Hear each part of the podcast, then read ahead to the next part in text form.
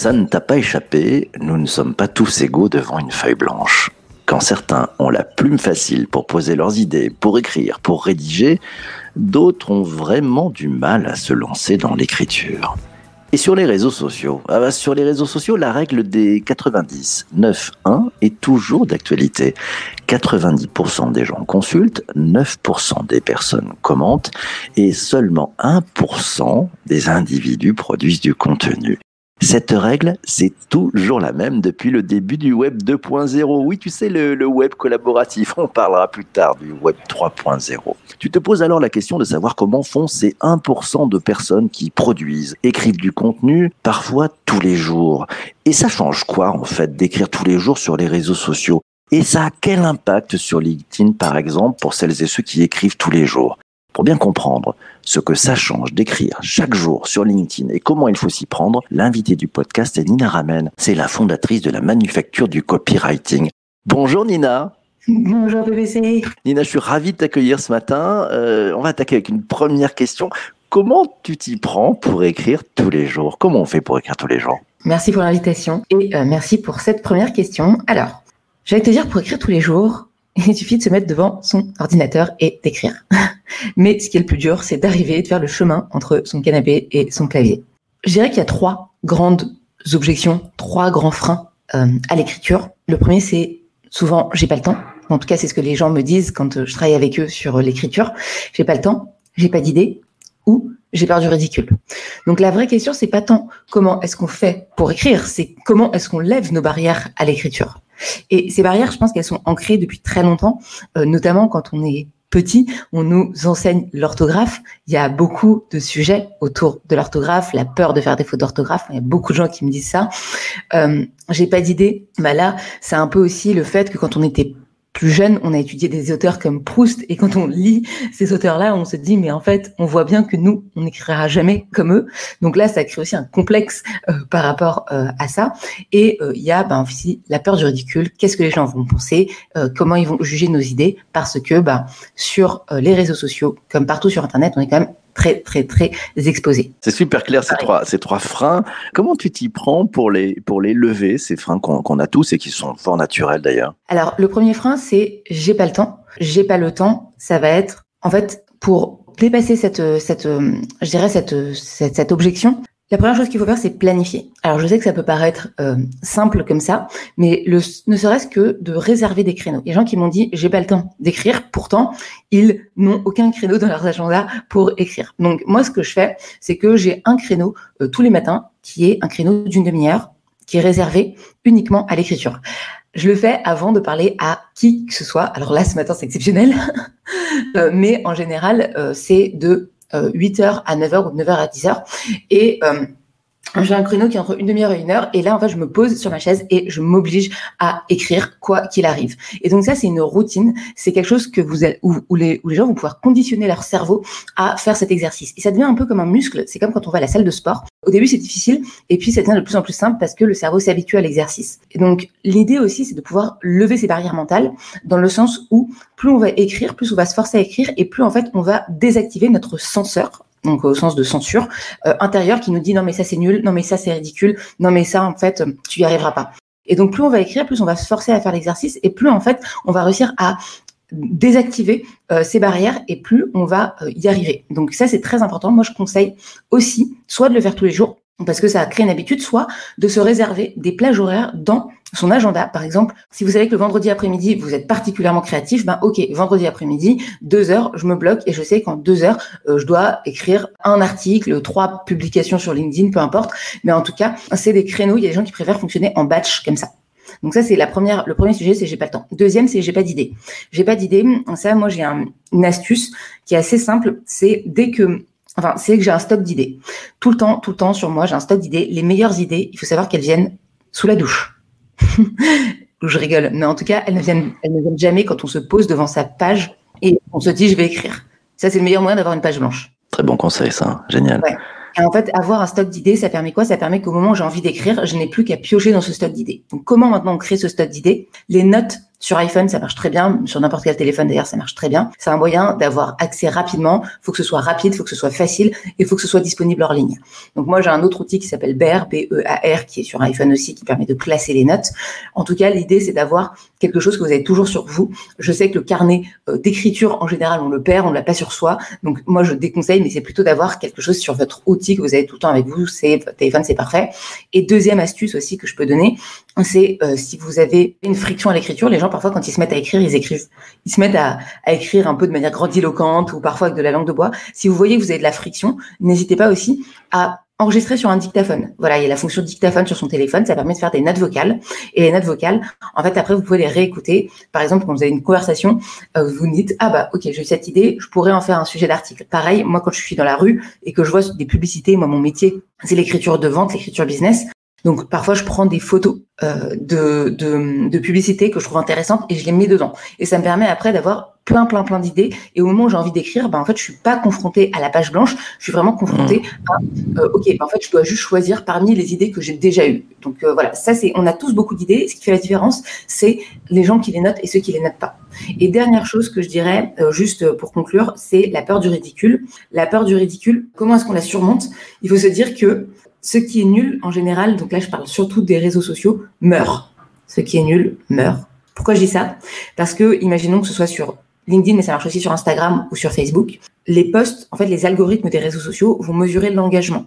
L'engagement, pourquoi? Parce qu'ils ont intérêt à montrer ce qui crée l'engagement, ce qui crée du clic, ce qui crée du commentaire. Ça qu'on appelle un engagement sur un post. Et si l'algorithme détecte qu'en fait, sur 100 personnes à qui il a montré votre post, il y en a que deux qui ont interagi, bah, en fait, il va partir du principe que la note de ce post il va dégrader la note de ce poste. Pourquoi? Parce que euh, lui, il a intérêt à montrer à son utilisateur des postes qui vont l'intéresser, donc qui vont l'engager. Et donc, il va moins le montrer. Vu que la note sera moins bonne, il va moins le montrer. Il va se dire, OK, c'est pas un bon poste, c'est pas un poste qui engage, donc je vais baisser en fait son nombre de vues. Et donc euh, pour, pour les gens qui ont déjà publié sur LinkedIn, peut-être que ils ont eu un ou deux likes. Ce qu'il faut ce qu'il faut se dire et se rassurer, c'est qu'en fait quand vous avez un ou deux likes, vous, c'est un peu comme quand on trébuche euh, dans la rue, on a l'impression que tout le monde nous a vus, mais en fait euh, personne nous voit. C'est juste que les gens ils sont occupés à leur vie, à faire ci ou à faire ça. Et nous on a l'impression que tout le monde nous a vus alors qu'en fait personne ne nous voit. Donc ce qui est nul meurt. C'est-à-dire qu'en fait si vous faites quelque chose qui ne marche pas, l'algorithme en fait va tuer la publication, l'algorithme va pas la diffuser. Donc on a tout intérêt à publier. Pourquoi? Parce que, bah, en fait, il n'y a pas euh, de note négative, c'est-à-dire que si ça ne marche pas, bah, juste personne le verra et puis voilà. Ok, super clair. Donc tu nous as vraiment montré comment on pouvait enlever les, les trois freins assez basiques. Donc la routine, ça c'est clair. Et il y a une routine, on va revenir parce qu'il y, a des questions qui sont tombées là-dessus.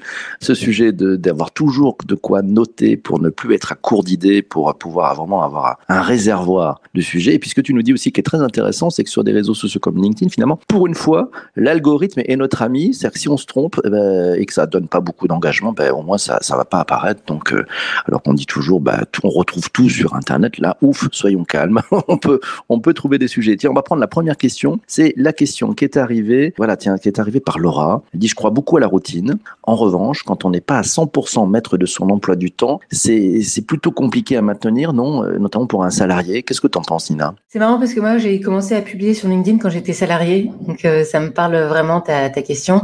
Euh, j'ai fait ça pendant, pendant quatre ans avant de, avant de me lancer. Alors, moi, ce que je conseille, c'est de le faire à un moment où on sait qu'on va être disponible. Par exemple, le matin, quand on sait que sa journée commence à 9h, va plutôt commencer à écrire à 8h30.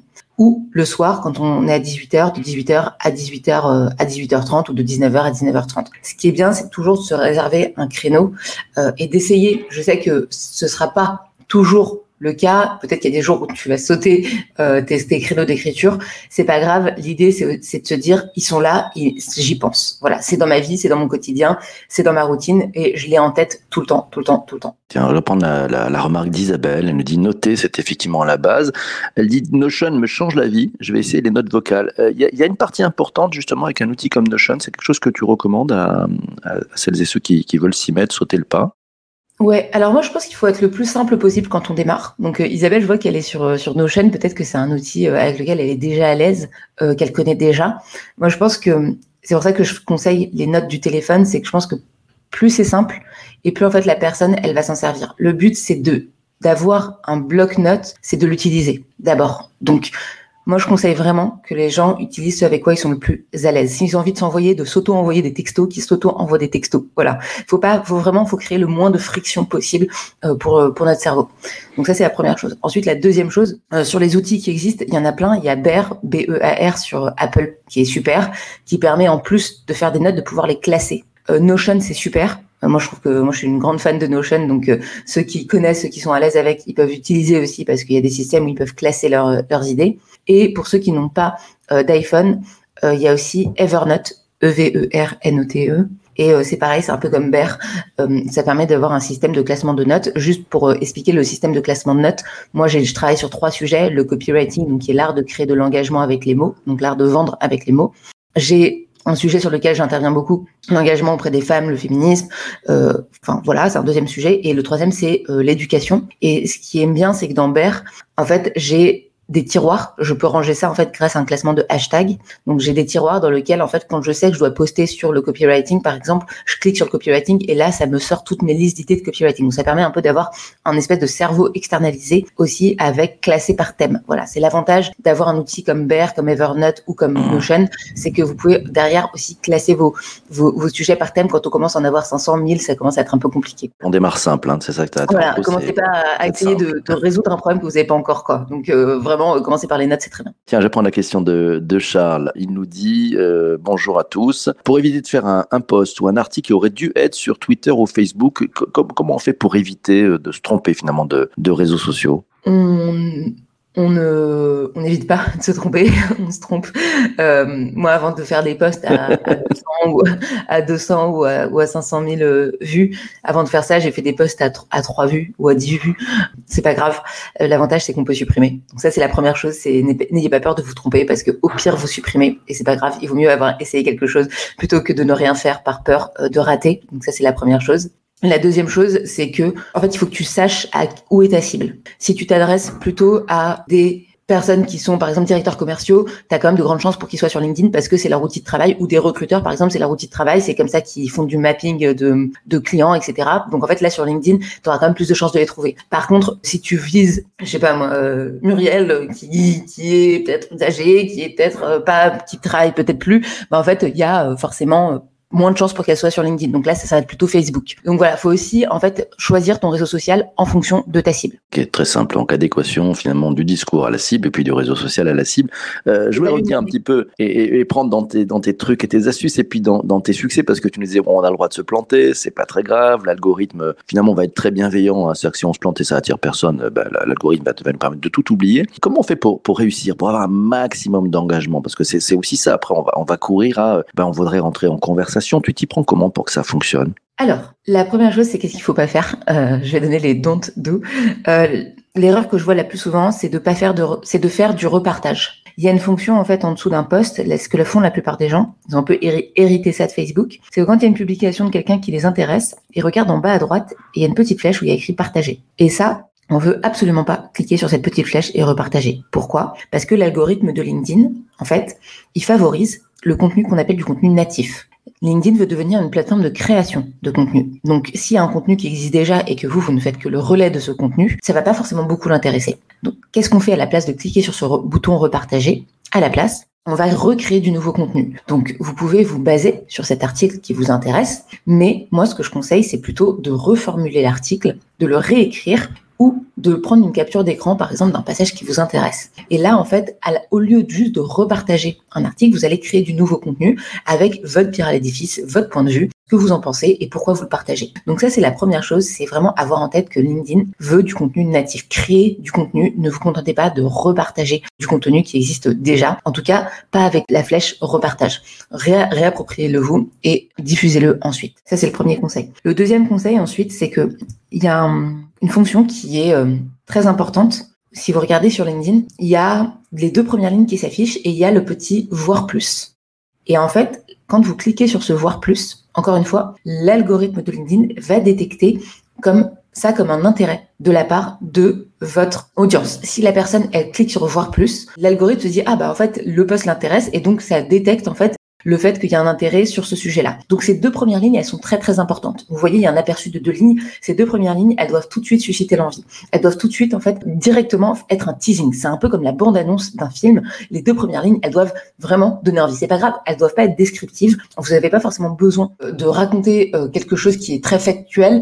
L'idée, c'est juste de donner envie euh, pour la suite. Je vais vous donner un exemple qui va être très très très concret. Si par exemple, je vous dis 15% des femmes ont déjà vécu une fausse couche, ah ouais, ok. En fait, euh, c'est un pourcentage, c'est hyper intéressant. Moi, si je suis dans la cible de ce sujet-là, évidemment, tout le monde ne s'intéresse pas à ce sujet. Hein, c'est pas le but. Le but, on ne veut pas intéresser tout le monde. Le but, c'est d'intéresser les gens à qui on s'adresse. Moi, c'est les femmes en l'occurrence. Ok, intéressant. J'ai envie de cliquer sur voir plus.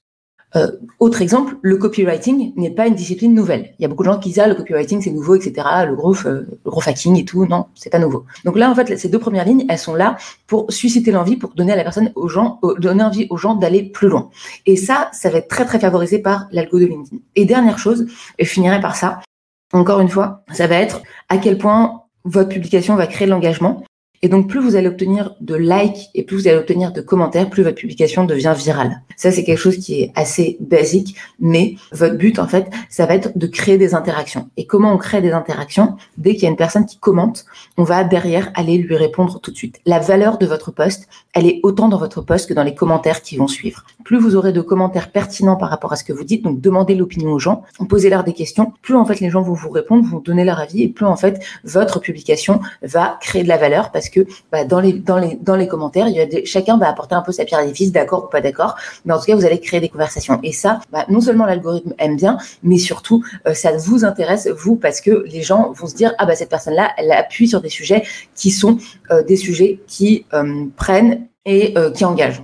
D'accord, donc on, on, amène vraiment, euh, on attire l'attention. C'est l'impression que la, méthode que tu utilises, c'est un peu la méthode AIDA, attirer l'attention, susciter l'intérêt, créer le désir et, et pousser finalement à, l'action, à la conversation. C'est, on pourrait le résumer comme ça ou, ou c'est différent? Oui, c'est exactement ça. C'est AIDA pour ceux qui connaissent pas. C'est un, donc on appelle un, un framework, donc euh, un peu une, un schéma.